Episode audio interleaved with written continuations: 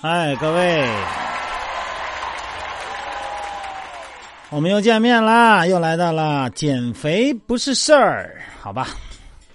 今天呢，不谈道理，咱们讲故事。嗯，阐述一个道理，最好的方式呢是故事；表达一个训练呢，最好的方式呢是娱乐。所以说呢，今天我们讲故事啊。什么故事呢？刷牙的故事，耐心听着点啊，挺好的啊。这个刷牙什么意思啊？我一说刷牙吧，估计在座的有不刷牙的哈。好，咱们先说这刷牙怎么回事啊？这个刷牙咱们可以叫运动，什么意思啊？就是刷牙运动。这个刷牙运动啊，可以追溯到十九世纪初啊，一款牙膏的诞生和爆红哈。著名的、著名的、著名的，有点瓢今天嘴啊！著名的广告人克劳德·霍普金斯决定投资一款名叫“白素德”。我知道这个，不知道有没有听说过的哈？白素德牙膏，这个反正我小时候听说过。哎，这个白素德牙膏哈，美国那个时候哈，十九世纪初。几乎没有刷牙的习惯，美国人。但同时呢，美国又存在着全国性的牙齿健康问题。我觉得现在咱们国家也是。但是同时呢，越来越富足的人们开始大量的购买含糖量高、制作精细的食品。你看像不像咱们现在国家状态啊？那时候美国政府宣称啊，国民糟糕的牙齿健康已经危害到了什么呀？叫国家安全。你看，人上升到国家安全状态。在霍普金斯的运动下呢，短短十年，白素德牙膏迅速成为全球最畅销的产品之一，占据了美国最畅销牙膏宝座长达三十年之久。那么这个同时哈，刷牙的习惯呢也开始席卷了美国，美国人使用牙膏的比例呢上升到百分之八十六十五。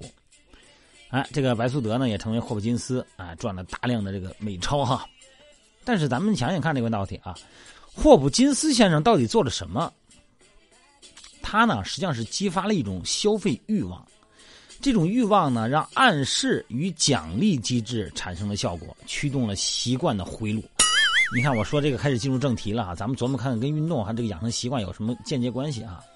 他构思的新习惯呢是这么一个回路啊，这个回路是一个电学的一个理念，回路嘛，就是完成一个，呃，你要是没有断开叫断路啊，中间连贯叫回路。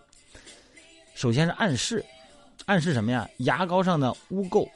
就是牙菌斑，这是再恰当不过的诱因了哈。哎，霍普金斯的广告呢，不断的暗示人们，这个垢膜哈，就这个脏膜，普遍存在，不能被忽视。啊，比如呢，它其中啊，这么写的，他说只要用舌头舔舔你的牙齿，你就会感觉到一阵的垢膜，就是那个污垢的膜，它会令你的牙齿看起来颜色呢不佳，并且呢引起蛀牙。其实啊。呃，其实这个污垢我一直存在，也没有从来没有给人造成多大的困扰。其实刷不刷牙哈，牙上的污垢都存在。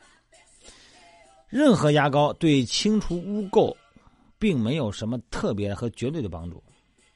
可这并不妨碍霍普金斯的广告效果呀，这是第一个效果啊。第二个效果，惯常行为，每天用白素德快速刷牙。还有一个奖治。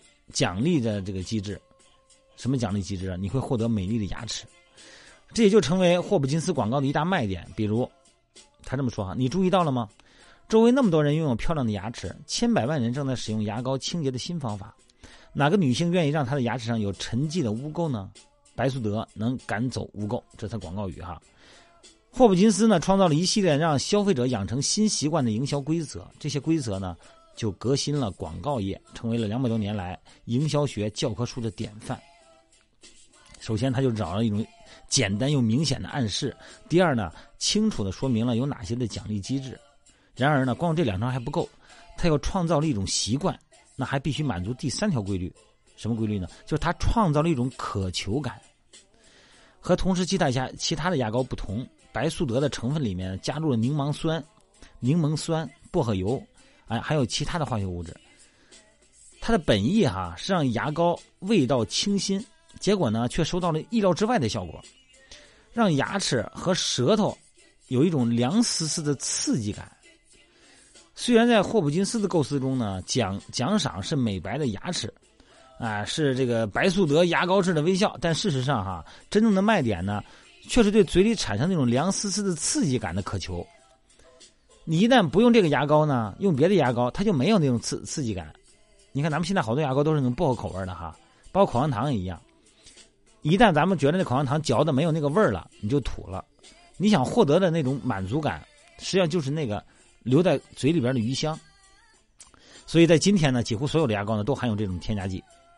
它唯一的功能就是让你的口腔在刷牙后有一种刺激感。那么消费者呢需要这个信号来提醒自己。牙膏是有效的，因为它那个余香在嘴里嘛，就感觉牙膏是有效的，很清澈哈。任何人都可以用这个基本的方法来创造自己的习惯。你看，这个习惯就被创造出来了吧？想多锻炼，回到主题了啊！想多运动，选择一个暗示，比如呢，一觉醒来就去换跑步鞋。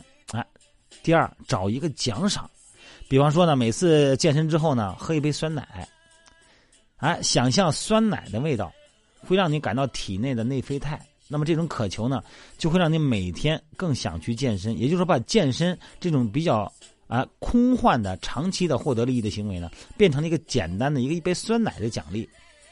也就是说啊，习惯的真正的回路是什么？哈，首先是暗示，第二是惯常行为，第三是获得奖赏。同时呢，培养一种渴望驱动的一种回路。所以说呢，再复杂的行为哈。不管是健身的，还有等等，还有刷牙这些习惯的行为哈，都能变成习惯。你还记得当时学开车的时候那个倒车？你学开车的时候那种专注的神情吗？倒车啊，侧方，开车门，调座位，插钥匙，调调这个后视镜，然后安全带是吧？呃，松手刹，挂挡，算车距，点油门，松离合等等。当你熟练以后哈，每次开车出门上街，几乎想都不用想。像开车这一开始，你建立这个习惯机制也是挺复杂的，但是时间长了以后呢，这个动作就自然而然的发生了，这就是了不起的习惯的力量。最有意思的观点是什么呢？哈，老习惯不可能凭空消失，它只是被新习惯替代而已。记得，这是一条定律。也就是说，咱们生活中的很多的坏习惯哈，它并不见得能消失，咱们只有建立新的习惯。来把老的习惯替代而已，真的是这样啊！用同样的暗示呢，提供同样的奖赏，然后呢，插入新的惯常行为，这样呢，就可以用新习惯呢代替旧习惯。你看，减肥呀，治疗一些强迫症啊，戒烟戒酒啊，都可以按这个办法做哈。嗯，人每天有百分之四十的活动呢，是咱们习惯的产物，但并不是真正是你的生理需求所致哈。所以说，因此呢，说到底，一个人的本质是什么？就是他一系列的日常习惯的总和，好吧？今天咱们说的不多，但是我想强调的是，如果你认为自己有很多习惯是改变不了的，那么有一个办法，那就是用新的习惯替代老的习惯，好吗？今天就到这儿。我想让大家呢，把你的感受，把你的坏习惯。能够坦荡的展现在我们所有人面前，敢于直面自己的错误习惯，它本身就是一种进步嘛。那么，希望我们大家呢，都把你的感受，把你的坏习惯，还要把你试图改变坏习惯的、试图建立的好习惯，放到我的留言榜上哈。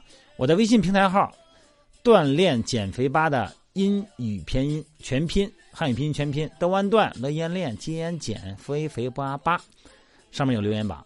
欢迎大家展现自己的缺点也展现自己的优点好吗？